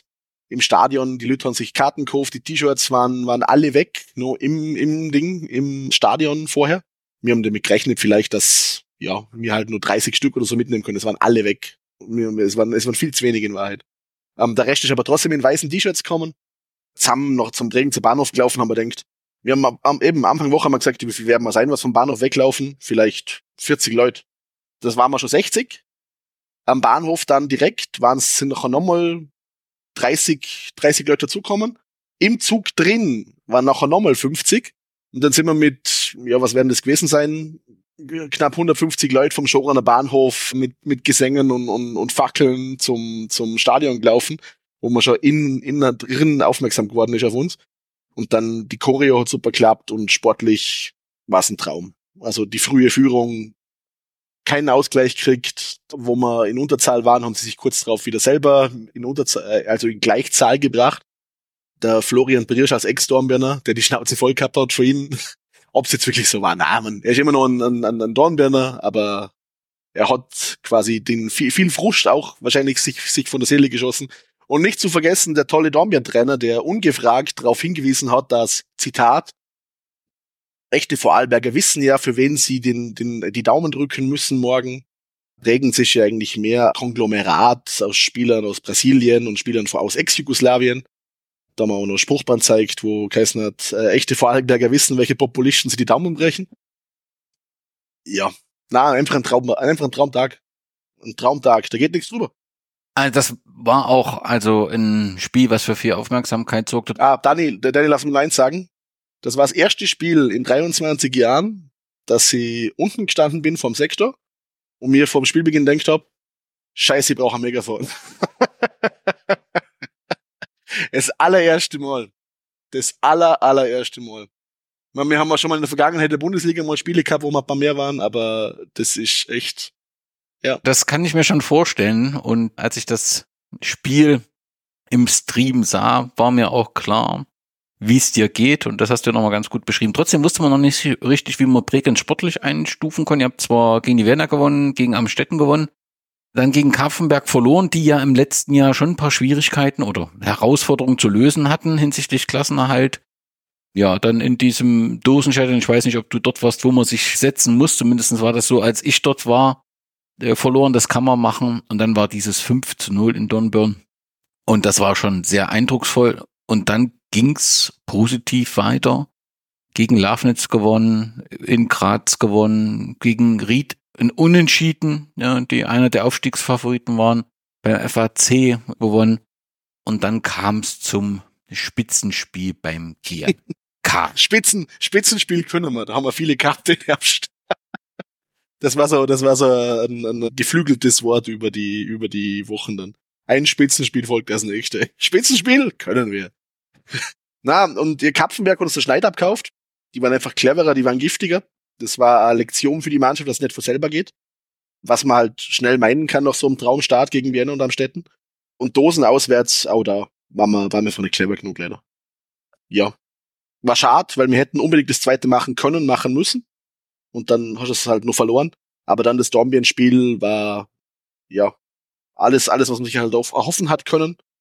Lafnitz nach frühem Rückstand, wo man sich denkt, hey, das ist eine abgeklärte Mannschaft, die haben davor im Cup, glaube gegen uns 6-0 gewonnen gehabt äh, zwei Jahre davor. Und dann drehst du das Spiel auf 2-1. Das war ein Traum. Ja, also um zur Höhe zu bewerten, wäre ja der Verein mittlerweile doch recht positiv Spiel, also eine positive Entwicklung äh, genommen hat. Man dachte ja, wusste nicht so richtig, wo geht's jetzt hin. Aber offensichtlich haben sie an dieser Kombination mit, mit Hartberg und Pilzen dann doch irgendwie ihre Heimat gefunden und das läuft ja ganz gut. Aber wir sind Man beim fragte sich, gehen die Lichtelleute Genau. aus? Das passierte ja aber dann eben nicht und spielen eine ganz gute Runde. Aber beim Spitzenspiel gegen den GAK wart ihr plötzlich, bevor das Spiel stattfand, in den Schlachtzeilen. Da fehlten drei Spieler. Drei kamen aus Bras Brasilien und hatten Österreich zu dem Zeitpunkt des Spiels da schon verlassen, weil das Visum abgelaufen war. Bevor wir zu den, zu den Gründen und Diskussionen kommen, warst du überrascht von diesem Thema, das da für Außenstehende sehr plötzlich auftauchte? Ja. Ja, definitiv. Definitiv sehr, sehr, sehr überrascht. Vor allem, weil es erst anders angefangen hat, kurz davor. Weil das erste Thema war, es sind Schwarzgeldzahlungen aufgeflogen im Bregenzer Wald bei Clubs. Und die müssen nachzahlen. Und draufkommen ist man wohl, weil mir unsere Spieler angemeldet haben für eine Rot-Weiß-Rot-Card und dann das Finanzamt quasi bei den früheren Arbeitgebern oder wo sie halt beschäftigt waren, Checks macht. Und so ist man dann bei denen draufkommen und hat denen, ohne, ohne Vereinsnamen zu nennen, also das hat auch der, der Artikel von Vorarlberg OF nicht gemacht und von den Vereinsverherrsch nicht, mussten die dann nachzahlen. Okay. Ganz kurz, du hast einen Begriff erwähnt, den ich vermute, 90 Prozent, wenn nicht sogar 100 Prozent der Hörerinnen und Hörer aus Deutschland kennen ihn nicht. Rot-Weiß-Rot-Card. Was ist das? Quasi eine Arbeitserlaubnis, dass man in Österreich arbeiten darf. Okay. Das heißt, wenn ich in Österreich arbeiten muss, muss ich diese Rot-Weiß-Rot-Card haben und bin als nicht EU-Bürger, muss man dazu sagen. Okay, und bin ich ein Profifußballer, also jemand, der mit Fußball Geld verdient, kann ich also theoretisch nur arbeiten, wenn ich eine Rot-Weiß-Rot-Card habe, richtig? Okay. Der Verein hat dann informiert, dass eben dieser Antrag innerhalb von acht Wochen entschieden werden muss. Das ist aber offensichtlich nicht passiert. Und trotzdem sind die Spieler eingesetzt worden. Das ist für mich schon der erste Widerspruch, den ich nicht so richtig klar kriege. Also man sagt, die Behörde hat zwar nicht gehandelt, warum auch immer, und sie hätte innerhalb von acht Wochen handeln müssen, aber setzt sie dann trotzdem ein. Also eines würde ich gerne vorwegstellen.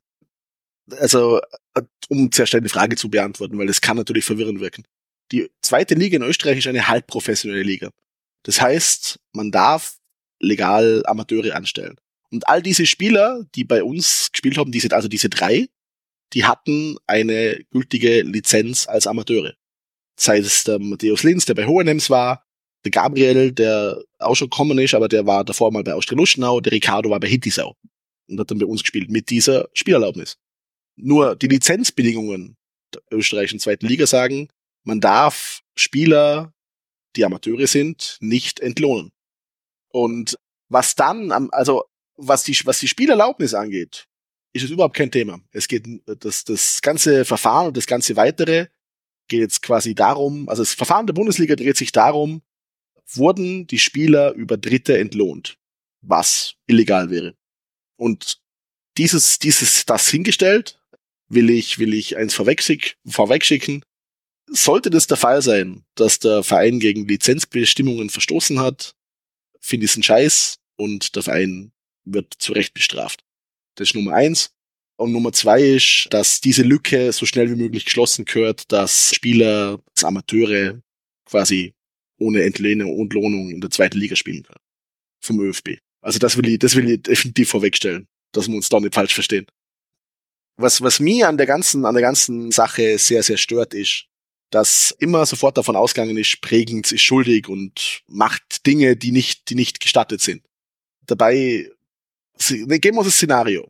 Die Spieler spielen Regionalliga West, Regionalliga West, steigen auf und man fragt für sie, man will sie als Profis anmelden und fragt für sie diese Rot-Weiß-Rot-Card an. Und dann stellt man ihn frei und das haben wir zwei Möglichkeiten. Das ist jetzt, nochmal, das ist jetzt meine Interpretation des Ganzen, das ich bisher nirgendwo gehört habe geschweige denn gelesen habe. Diese, diese Spieler, sagt man, ihr könnt's, wir können euch entweder jetzt quasi auf, auf Eis stellen und ihr könnt's nicht spielen. Und sobald die Spielerlaubnis, also die Rot-Weiß-Rot-Karte da ist, werdet ihr als Profis entlohnt und könnt's, könnt's dann wieder spielen. Oder wir benutzen diese Spielerlaubnis, die ihr weiterhin habt, die gültig ist in der zweiten Liga als Amateure. Ihr kriegt einen Vorvertrag und sobald die Rot-Weiß-Rot-Karte da ist, werdet ihr komplett entlohnt. Und bis dahin dürfen wir euch kein Geld zahlen, lizenztechnisch. Aber ihr könnt sich in den Vordergrund spielen. Ihr könnt Teil werden von der Mannschaft, in der ihr vorher schon Teil wart. Könnt sich in den Vordergrund spielen. Wir entlohnen euch, sobald die Rot-Weiß-Rot-Card da ist. Die ist hoffentlich morgen da. Hängt in den Händen der Behörde. Und ja, leider in dem Fall ist man über das auf Verfehlungen von vorigen Clubs, wo sie waren, draufkommen.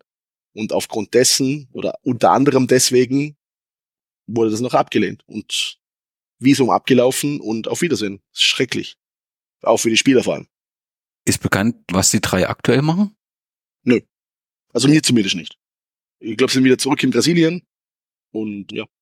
Das heißt, die, das aktuelle Verfahren des Verbandes läuft und im Prinzip geht's jetzt darum, wenn sie bezahlt worden wären, dann wären sie keine Amateure gewesen, sondern Profispieler und das wäre im Prinzip dann ein Problem gewesen.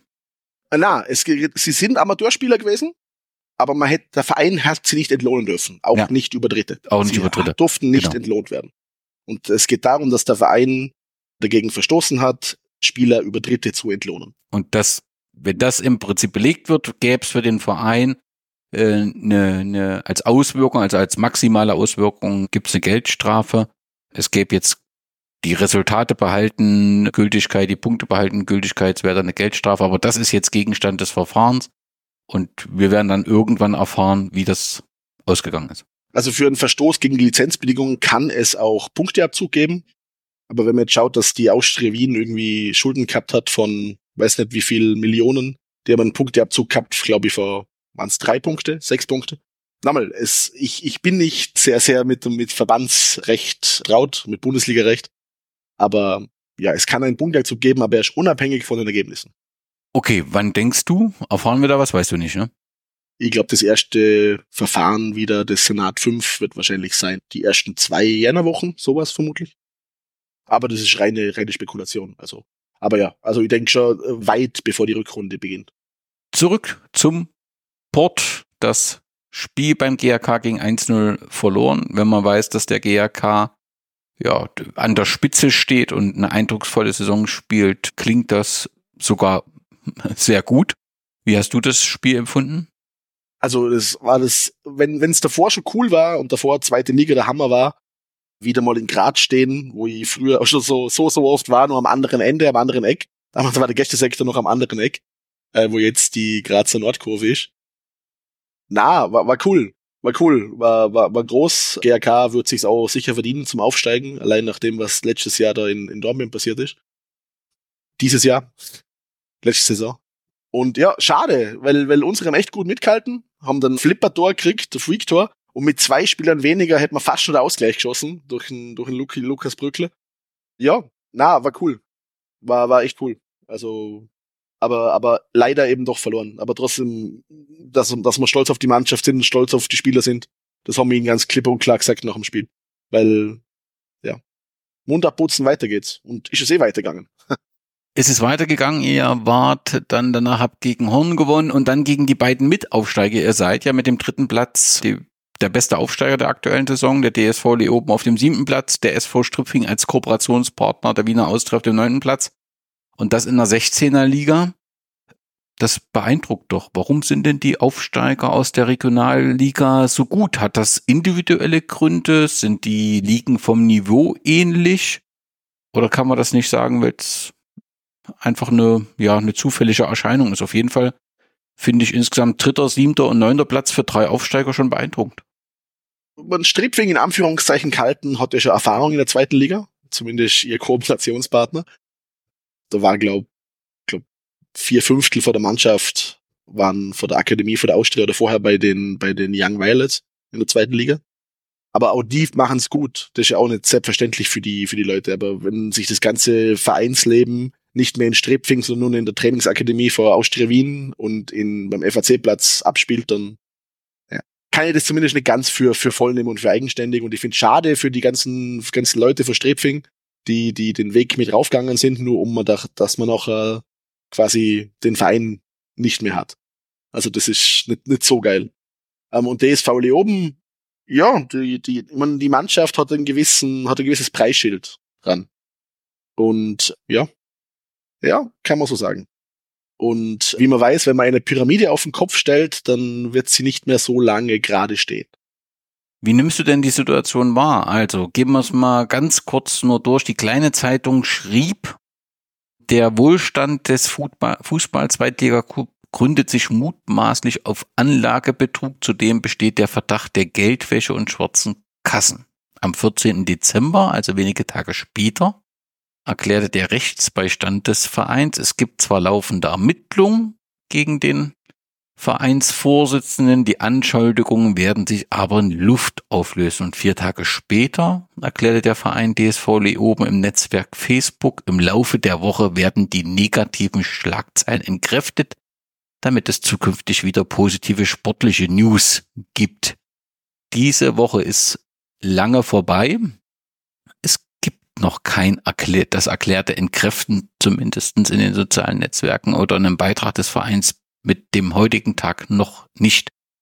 Egal, was man, was da nun jetzt stimmt und was da noch rauskommt, insgesamt ist das so für den Fußball keine gute Entwicklung, finde ich. Und es ist halt auch dieser Fall, ja, auch in Deutschland in den üblichen Medien, ja, abgedruckt worden. Und so hat man immer irgendwie so einen schwierigen Blick nach Österreich, der so ein bisschen auch die Arbeit der vielen anderen Vereine in Misskredit bringt. Ich finde die Entwicklung wirklich schwierig, muss ich sagen. Und es ist nicht gut. Ja, bin ich ganz, bin ich ganz deiner Meinung. Man, was sie davor über DSV Leoben gewusst haben. Also, was mir am meisten an den ganzen aufregt, ist, dass so gesagt wird, nachdem es bei Bregenz Unruhen gab, nun auch bei DSV Leoben statt. So, dass man und in ein, ja. ja, ist genau das Gleiche. Ja, klar, sicher, ganz sicher. Das, das wo ich das erste Mal mit damit auseinandergesetzt habe, mal ganz vorsichtig, weil der Aufstieg war da nur ein sehr zartes Pflänzchen, wie ich es immer gern gesagt habe, äh, und mich mal ganz, ganz locker mal damit beschäftigt habe, wer könnte denn, auf wen könnte man denn treffen nächstes Jahr, sollte alles gut gehen. Ein bisschen mit dem DSV Leon auseinandergesetzt und dort schon auf den damaligen Hauptsponsor Kaif gestoßen. Ja, da eins von den Videos gesehen, die im Austrian Soccer Board erteilt worden sind, wie sie die Goldanlage präsentieren. Es ist schon alles Gold, was glänzt, würde ich sagen. Und ja, man gewusst, die Mannschaft hat viele große Namen. Der klingendste wahrscheinlich mit der Trainer, der jetzt wahrscheinlich happy sein wird, der Carsten Janker, dass er nichts mehr mit dem Ganzen zu tun hat. Schwierig. Schwierig. Aber wie du, wie du sagst, wenn man sich den, den, den Weg vom DSV Leoben anschaut, die Jahre davor, wo es, wo es lang kritisch war, wo man lang damit kämpft hat, zum wieder den Weg zurückschaffen, erst in die, in die Regionalliga Ost, davor zwischen Landesliga dann sogar nochmal abgestiegen und ja, dass es, dass man es in den Weg wählt, oder gewählt hat, mutmaßlich. Es ist alles, alles ein bisschen für die Leute, die den ganzen Weg unten mitgegangen sind, was sie sehr gut nachvollziehen kann, damit es nachher so kometenhaft plötzlich raufgeht. Ja, dann nicht, nicht, nicht so, nicht so prickelnd. Das ist dann ziemlich hart. Und dann besteht halt die Gefahr, wenn man das nicht gut auflösen kann, wo zumindest eine gewisse Wahrscheinlichkeit dafür spricht, dann besteht halt auch die Gefahr, dass das dann wirklich komplett am Ende ist, weil das kriegst du dann nicht wieder gedreht. Also da wird man die, die nächsten Tage abwarten müssen, was dort so zu hören ist. Auf jeden Fall sind da alle Blicke hingerichtet. Und die, auch die Kommunikation des Vereins wirft ein paar Fragezeichen auf. Das muss man sagen. Wenn man eine Entlastung ankündigt, dann sollte die auch erfolgen und kein Schweigen. Das ist halt dann schwierig. Wenn wir uns die Liga, die Zuschauerzahlen angucken, in der zweiten Liga in der Hinrunde, dann seid ihr auf dem siebten Platz der Zuschauertabelle mit im Schnitt 1055 Zuschauern im heimischen Stadion. Nö. Im, in der Heimspielstätte. Danke. Äh, Wichtiger Unterschied. Ja, ja, versteh, ich verstehe es. Es ist völlig äh, zu Recht, dass du da sofort Kontra gibst. Also, äh, wir haben den Grazer AK mit knapp 4000 an der Spitze, dahinter Ried, Ried mit 3000, der DSV Leoben mit 2000. Ne? Also das, das ist eben die angesprochene Euphorie, die für Fürst Vienna mit 2000 und ihr mit 1055. Zufrieden? Für die ersten Heimspiele, was waren sehr? Sehr, das war der Hammer. Dass man noch genau in diese Euphorie rein dann seinen, Heim, seinen Heimvorteil aufgeben muss, ist natürlich ein Scheiß. Um so auf, auf gut Deutsch zu sagen. Aber ja, na, also ich bin, ich bin überzeugt, dass das im, im Frühjahr, gerade beim Heimspiel gegen den, gegen den GRK, falls noch jemand ein Kreuzchen beim Bodenseestadion machen will oder gegen FC Dortmund natürlich beim Derby, da wird sich's lohnen, definitiv. Ja, na, also ich bin, ich bin eigentlich happy. Ich bin eigentlich happy. Ein haben mehr, ein bisschen mehr erwartet, ein haben viel, viel weniger erwartet. Also ich bin sehr, sehr happy. Vor allem, wenn's, wie soll ich sagen, natürlich wächst. Wie der, wie der Verein halt, wie der Verein halt auch. Also es ist immer, immer am schönsten, wenn, mal länger etwas davon hat. Und ich bin sehr gespannt, wie viel gegen Dortmund kommen. Ich hoffe, das Wetter hält halbwegs. Aber wenn es momentan auf 10.30 Uhr vormittags gelegt ist, was natürlich ziemlicher Horror wäre. Als, als Sonntagsspiel, oder was dann? Mhm. Das wäre ziemlich, ziemlich schade, wenn es nicht auch Freitag 2030 wäre, wie es in Dortmund war. Aber nichtsdestotrotz, also ich, ich hoffe hoff sehr auf, dass wir das toppen, was Dortmund gehabt hat an Zuschauern. Hätte sich's auch verdient, hätte sich die Mannschaft verdient. Ich finde ja. Sonntag 10.30 Uhr so ein ganz ungewöhnlicher ein Anschlusspunkt, den es irgendwie nur in der, Öster in der zweiten Liga Österreich gibt. Aber so vom ganz grundsätzlich finde ich das gar nicht so verkehrt. Du gehst zum Fußball, danach hast du noch Zeit für die Familie. So zumindestens als aus Heimsicht finde ich das gar nicht so verkehrt, diesen Sonntag 10.30 Uhr. Du kannst damit gar nicht anfangen, wa? Naja, vielleicht äh, zuerst früher immer schlechte Erinnerungen an Sonntag früh Auswärtsspiele beim Dommener SV, aber jetzt spielen wir quasi nicht gegen Hattler, gegen, gegen Hasselstauden, sondern gegen Schoren, also vielleicht bringt's da ja auch Glück jetzt, neuerdings.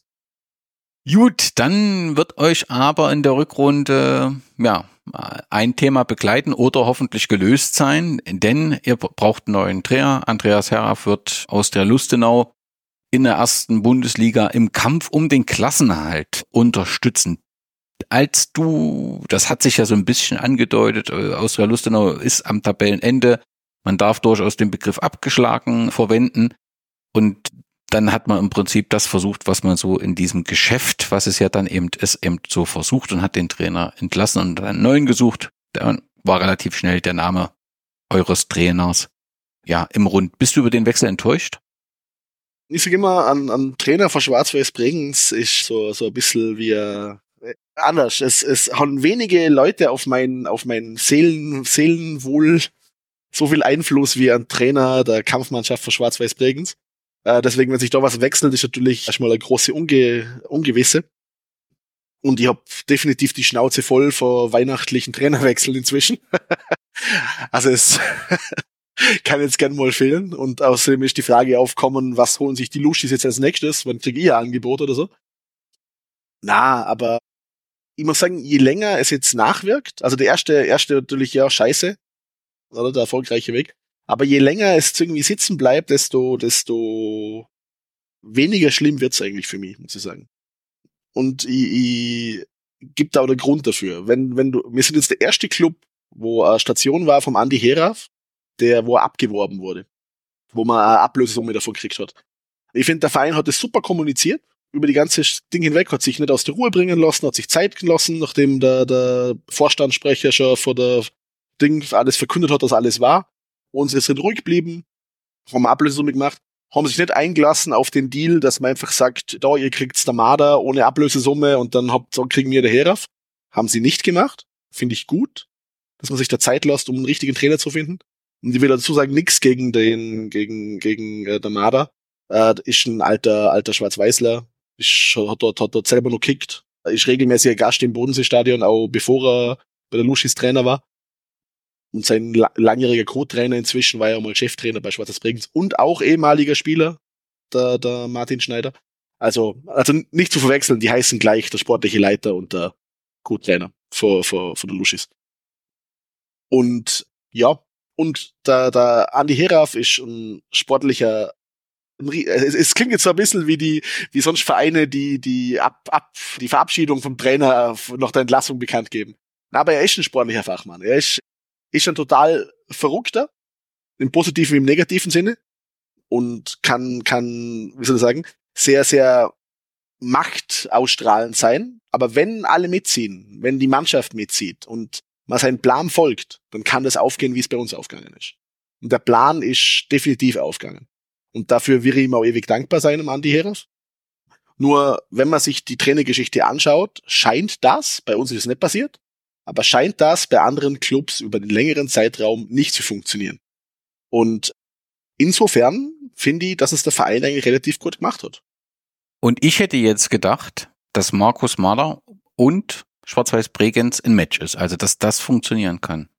Deswegen bin ich überrascht, dass du sagst, okay, findest gut, dass man das sich auf so einen Deal nicht eingelassen hat, ne? dass das der Verein klare Kante gezeigt hat, aber ich hätte gedacht, das könnte passen. Ja, aber dann, dann wird dir der Trainer aufgezwungen, ohne dass du dir damit beschäftigen kannst mit der Situation. Oder? Und die sind sicher auch froh, wenn er vor ihrer Gehaltsliste verschwindet. Also da müssen wir ohne gar nichts zahlen dafür. Also das Schlimmste wäre einfach gewesen, wenn man da einfach so Hand in Hand, ja, passt mir, jetzt tauschen wir die Trainer aus. Das haben sie nicht gemacht. Nicht mal im Ansatz. Und das finde ich, finde ich gut. Ich hab nichts gegen Markus Mader als Trainer. Es könnte vielleicht sogar passen. Aber es wäre halt natürlich auch ein bisschen Systemumstellung. Eine Art Umstellung. Deswegen finde ich gut, dass man sich die Zeit lässt jetzt da noch diese, diese ersten eineinhalb Wochen bis zum, bis zum Saisonstart und dann erst den neuen Trainer präsentiert und sich da wirklich mit allen Variablen beschäftigt. Ich finde das gut. Ich finde das, ich finde das positiv. Und. Wer wird's ja, denn? Keine Ahnung. Ich sag's ehrlich, keine Ahnung. Ich will, ja, es war jetzt schon so lange, ich habe mir gedacht, die, die Luschner werden das nie im Leben machen. Nachdem der, der sportliche Leiter schon davor der Trainer, äh, der Trainer konterkariert und sonst auch kommunikationsmäßig alles klappt, weil das wird entweder klappen bei ihnen oder es wird komplett ex explodieren in, in alle Richtungen. Weil das macht der sportliche Leiter von ihnen nur einmal und dann geht entweder er oder der Trainer. Aber das Schöne ist ja, mir kann es egal sein. Was erwartest du von der Rückrunde? Ah, drei Siege. Drei Siege, weil dann haben wir den Nichtabstieg fix. Und das ist das einzige Saisonziel, was wir haben. Und alles andere ist Bonus. Und wir haben schon gefühlt verdammt viel Bonus gehabt diese Saison. Aber ich will drei Siege. Das ist alles, was sie, was sie mir hofft, was sie mir wünscht. Drei Siege und nächstes Jahr in der zweiten Liga spielen. Weil, weil Eppers, weil Eppers ist auch durch die Vorgeschichte ganz, ganz klar. Nur weil man jetzt plötzlich zweite Liga spielt, fängt man da zum großen Wahnsinnig werden. Und ich sag's jetzt, glaube ich, schon zum fünften Mal. Im Erfolg macht man die meisten Fehler. Deswegen immer nochmal schauen, passt das alles? Ist das so richtig? Und zufrieden sein mit dem, was man hat. Aber im Moment deutest du ja an, dass man mit Demut in deinem Verein handelt. Also gerade was du jetzt eben beim Trainer Trainerwechsel beschrieben hast, das klingt ja nach Vernunft. Und das eben, ist ja die eben, Grundlage. Eben, eben. Aber es trotzdem, es, es ist so unglaublich ein Unterschied, wenn man das sieht, wie es, wie es abläuft davor in der Regionalliga West, wo auch schon man vergleichsweise mehr mediale Aufmerksamkeit hast, wenn du dann plötzlich in der zweiten Liga spielst und es du nur quasi zugeballert wirst mit Nachrichten über deinen Club im Vergleich. Und das wäre nochmal ein bisschen anders, wenn es ein Ostverein ist oder wenn es ein Grazer Verein ist oder. Es ist unwahrscheinlich. Es ist echt narsch. oh schön nervt, aber oh scheiße nervt. Und, und eben, es ist alles ein bisschen schneller auch. Und deswegen werde ich, werde ich auch niemals müde, zum das nochmal betonen, dass man im Erfolg die größten Fehler macht und deswegen auf der Hut sein muss. Sei es bei den Verantwortlichen, aber sei es auch als Fan. Da spricht jemand mit sehr viel Verantwortungsbewusstsein, ja. Und das scheint ja den, den Verein Schwarz-Weiß Bregenz gerade auszuzeichnen und das ist ja eine gute Entwicklung. Aber sie brauchen mich nicht, um das zu können momentan, muss man auch dazu sagen. Also ich muss nicht irgendwie stehen mit erhobenen Zeigefinger und etwas, das ist, das, das, das sind schon gute Leute von dran. Das ist, also, nochmal unabhängig von dem, wenn, wenn man da einen Scheiß gemacht hat mit den Brasilianern, dann soll der Verein auch korrekt zu, zu, zu, zu Buße kommen, dass das, dass das nämlich nicht mehr vorkommt. Das, ist nämlich, das, wären, das wäre scheiße. Aber ich sage immer nur diese, diese, diese Aussage vom, vom Trainer, äh, vom, vom Obmann, dass er gesagt hat, die Spieler wurden nicht über den Verein bezahlt. Das muss nicht heißen, dass sie über jemand anders bezahlt wurden. Und der Rest macht der Senat 5. Aber abge, abgesehen davon, ja, alles gut so. Ja, aber Vogi, eine kritische Fanszene tut jedem Verein gut letztendlich da, um, um sensibel zu sein für solche Entwicklungen. Und ich glaube, da zusammen kommt dann ein gutes Ergebnis raus und das, das sieht man ja gerade. Lass uns zum Abschluss nochmal über das Bodenseestadion sprechen. Am 15. Juni 2023 hat die Stadtvertretungssitzung mit klarer Mehrheit beschlossen, dass die Spielstätte Erstliga tauglich gemacht wird. Wer jetzt hofft, die Stadt sieht Schwarz-Weiß Bregenz in der ersten Liga, sieht sich etwas irritiert, sondern es geht darum, letztendlich für Austria Lustenau eine neue Herberge zu schaffen, was durch den Umbau oder die Erstligatauglichkeit des Bodenseestadions möglich sein soll. Und dafür wird die Heimstätte, das Reichshofstadion, äh, oder in dieser Zeit umgebaut. Ich habe herausgehört, dass sich deine Begeisterung über diese Entscheidung in Grenzen hält. Stimmt das? Ach. aber, aber so ganz grundsätzlich, wenn ich lese, die Kosten für diesen Umbau betragen 1,7 Millionen Euro. Dafür sollen, wenn ich es richtig gelesen habe, Rasenheizung installiert, Flutlichtanlage modernisiert, Spielfeldgröße und Sitzplätze angepasst werden. Die Kosten tragen eben mehrere, sowohl Schwarz-Weiß Bregenz, Vorarlberg, Bund, Stadt und Austria Lustenau, die offensichtlich diese Rasenheizung für 600.000 Euro bezahlen. Das klingt wirtschaftlich nach einem guten Deal für Bregenz oder sehe ich da was falsch? Es ist ein super Deal. aber, aber, aber wir brauchen es trotzdem nicht. na, na. Der erste, der erste Schock, wo das bekannt geworden ist, war natürlich große, große Ablehnung muss man dazu sagen, diese, diese Rivalität zwischen Schwarz-Weiß Bregenz und Austria Luschnau ist begründet durch das eine gemeinsame Bundesliga-Jahr 1999, 2000. Dadurch ist es aufkommen, auch mit der Zeit, wo die ersten organisierten Fans waren. Die neuere Generation, jetzt sage ich gerade vor der, von den, vor der Ultraszene für Austria Luschnau, kann, hat keinen Verbindungspunkt dazu. Also denen ist es egal und die spielen sicher lieber in Bregenz, als dass sie in Alltag spielen. Das, das da mal vorweggeschickt. Auch dazu kommt dann man, abgesehen davon, dass es ein Witz ist, dass das Alltag das nicht macht, mit, mit ihrem Stadion, das auch mit Steuergeld mitgebaut worden ist, und dann argumentiert, sie haben zu wenige Spielflächen, während man unser Spiel in der Regionalliga im, im, in, in der Elite-Liga auf den Kunststraßen verschoben hat. Aber ja, sie haben keine Plätze. Und ja, aber auf der anderen Seite muss man halt auch sehen, sollte es irgendwann einmal alle, alle Sterne aufsteigen und äh, so funktionieren, dass wir es schaffen könnten, in die, in die Bundesliga aufzusteigen, beziehungsweise auch in der zweiten Liga Lizenz zu bekommen für die Bundesliga, denn dafür gibt es einen Bonus, wenn man in der zweiten Liga spielt, dass man dort die Lizenz bekommt. Dazu braucht es ein Bundesliga-taugliches Stadion.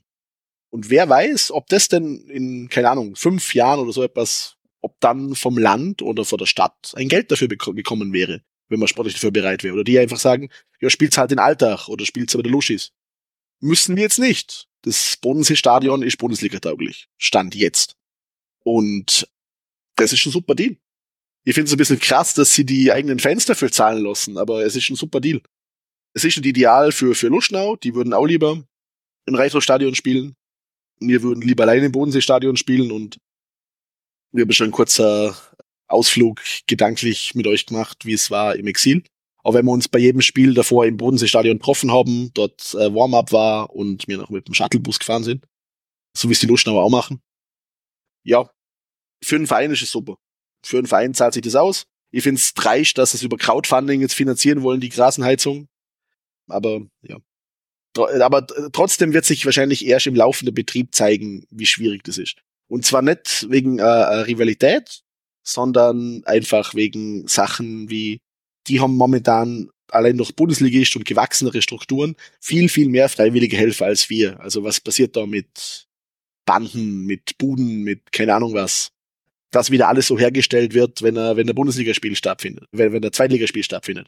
Was passiert, wenn die Mannschaft heimkommt vom Freitags-Auswärtsspiel, Regeneration im Stadion machen will und der Stadiontrakt äh, hinten, wo die Kabinen sind nochmal, wo äh, Athletik ist, wo Regeneration-Anlagen äh, sind. Die brauchen immer einen Zugang zum Stadion. Was ist, wenn sie da gerade Bundesliga-Vorbereitungen machen für Spiel? Dass sie da immer einen Zugang haben. Also das wurde im Vorfeld besprochen, auch, auch mit Stadtvertretern zusammen dass man da quasi eine, eine Nutzungsvereinbarung für Stadion machen kann. Auch für den Fall, dass Verfehlungen da passieren und wie die quasi aus dem Weg geräumt werden. Ja, aber man kann am Ende sagen, es ist ein, ein respektabler, respektabler Umgang. Beide Seiten wissen, was, was sie davon haben. Und wie gesagt, die Luschnauer spielen lieber bei uns als in Altach oder auch in Innsbruck, wie sich, wie sich äh, leicht erklären kann. Der Preis ist nicht gering, auch wenn er nicht finanzieller Natur ist. Aber aber das ja. ist ja wohl ein Grund, also dass man halt, wenn man in Innsbruck gespielt hätte, weil es eben den Alltag angeblich aus der Vielfachnutzung des Stadions nicht möglich wäre, wenn man nach Innsbruck gefahren wäre, wäre es wahrscheinlich teurer gewesen. Und deswegen hat man gesagt, bezahlt man die Rasenheizung. Das heißt aber, ihr spielt in der Rückrunde beide in diesem Stadion. Habe ich das richtig gesehen, dass grün-weiße Sitzplätze montiert wurden? Ja, die sind noch grün. Na, aber das ist mir so aus, das ist so vereinbart. Also keine Sorge, das ist die sind, die sind nötig für die Lizenzierung. Die Sitzplätze. Ja.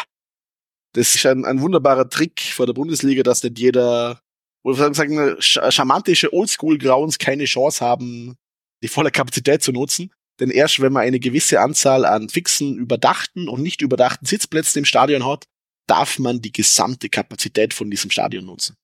Aber darf ich schon mal, also wir, ihr habt in kürzester Entfernung drei Bundesliga-taugliche Stadion. Ich weiß nicht, ob ich das nur positiv finden soll, auch so unter dem Sinne Nachhaltigkeit und ich will. Finde ich gut, dass, finde ich gut, dass du das einwirfst, weil es hat vor der, wo das Thema aufkommen ist und bevor Alltag viel Umbaumaßnahmen gemacht hat, wo es Rheindorf, Rheindorf, wo es Reichshofstadion immer noch in dem Zustand war, wo es bis vor kurzem war, dass das Land Machbarkeitsstudien für ein Landes Landesstadion in Auftrag gegeben hat wo das Nationalteam auch spielen könnte, theoretisch und so weiter und Europacup. Das war gerade in der Zeit, wo Alltag wie immer nach Innsbruck hat ausweichen müssen für Europacup-Spiele.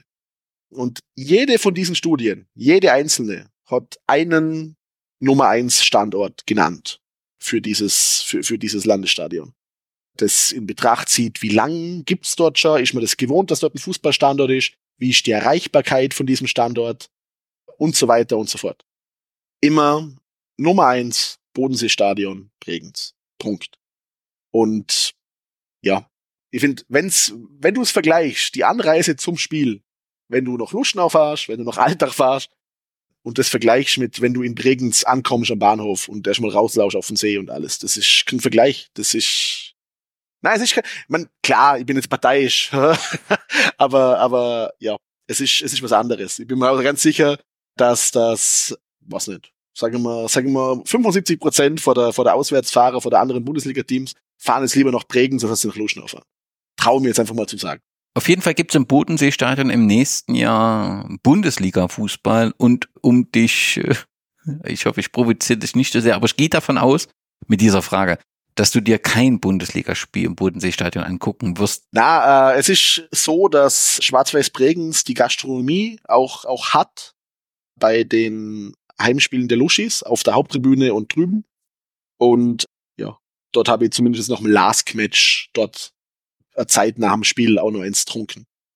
Weil dort auch die Leute von Schwarz-Weiß Bregenz arbeiten. Aber Spiel habe ich nicht vor zum Anschauen.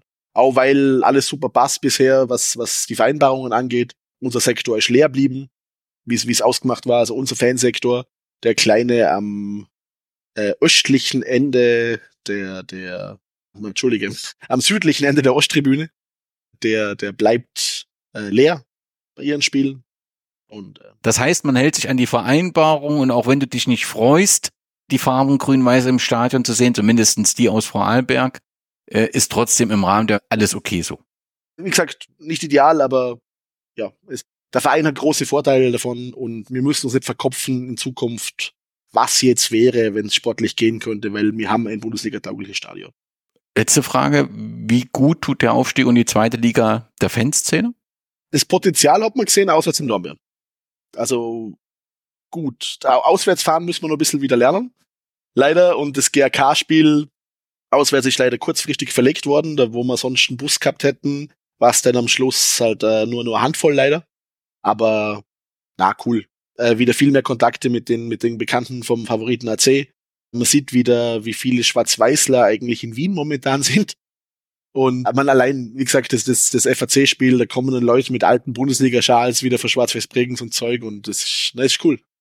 Befürchtet habe irgendwie das, keine Ahnung, so, mir unterstützt alle Vorarlberger Teams im Osten. Na, das sind Mann Schwarz-Weißler. Das war, das war cool. Das waren bekannte Gesichter, wo in Dornbirn im Gästesektor waren mit uns. Und ja, dort weitermachen, dort weiter schauen, dass da, dass da harte Kern geschlossen bleibt. Auswärtsfahrerzahlen nicht geringer werden lassen, sondern größer werden lassen und ja, dabei bleiben. Gab's Stress auswärts? Nö. Nö, nichts Erwähnenswertes. Okay. Gar nichts. Also da, alles gut. Dann bleibt zum Abschluss auf den 17. März hinzuweisen. 10.30 Uhr, so ist es im Moment angesetzt. Da ist dieses Spiel gegen Dornbirn und ja, dieses Derby, wo offensichtlich wahrscheinlich mit großer Anzahl viele Zuschauer dabei sein werden. Am 27. April hat man dann nochmal den GAK im Bodenseestadion. Das sind so die Punkte, die man auf jeden Fall zum, für diejenigen, die nach einem Hopper-Event suchen, nutzen sollte. Aber unabhängig davon, welcher Gegner da ist, das Bodenseestadion, ich kann euch das sagen, ist immer, selbst wenn kein Spiel ist, wunderbar zum Ansehen. Das ist fantastisch gelegen. Lohnt sich der Besuch. Und nun habt ihr ganz kurz nur eine Sache, wenn man eines positiv mitnehmen kann von der ganzen Stadion-Thematik jetzt und dem neuen Untermieter, der Name Bodensee-Stadion ist wieder ins allgemeine äh, Rampenlicht vorgerückt, weil äh, der aktuelle Sponsorenname kriegt keiner raus. Das ist tatsächlich so. Es tut mir ja fast ein bisschen leid um den Sponsor, aber in so einem Fan-Podcast muss einem das nicht leid tun. Es ist ja auch ein wunderschöner Name, das Bodensee-Stadion. Und, Und, dank deinem Award hat es ja auch mitgeholfen, oder? Man, Stadion des Jahres, das war so ist es. der Vorreiter. Sonst wäre es den Luschgang nicht aufgefallen, wo wir vom Spiel. Jetzt bin ich schuld. Fogi, ganz, ganz herzlichen Dank, dass du uns einen Einblick gegeben hast. Wir haben in zwei langen Episoden die Geschichte dargestellt. Das empfehle ich jedem, der Interesse hat, äh, Schwarz-Weiß Bregenz näher kennenzulernen. Vogel kennt sich perfekt aus in der Geschichte, hat auch viele Erlebnisse schon in den Kurven äh, mitgemacht, wo er teilweise alleine stand und äh, da auch zu einer Berühmtheit geworden ist. Ich freue mich, dass du die aktuelle Situation so beleuchtet hast. Ich hoffe, die eine Situation rund um die drei Fußballer löst sich im besten Sinne auf und ihr macht dort weiter, wo ihr in der Hinrunde angefangen habt. Danke dir für deine vielen Antworten auf die Fragen und wir sehen uns im Bodenseestadion. Danny, vielen, vielen Dank und äh, nicht vergessen, die wichtigste Berühmtheit, die bleibt immer nur schwarz-weiß Danke dir.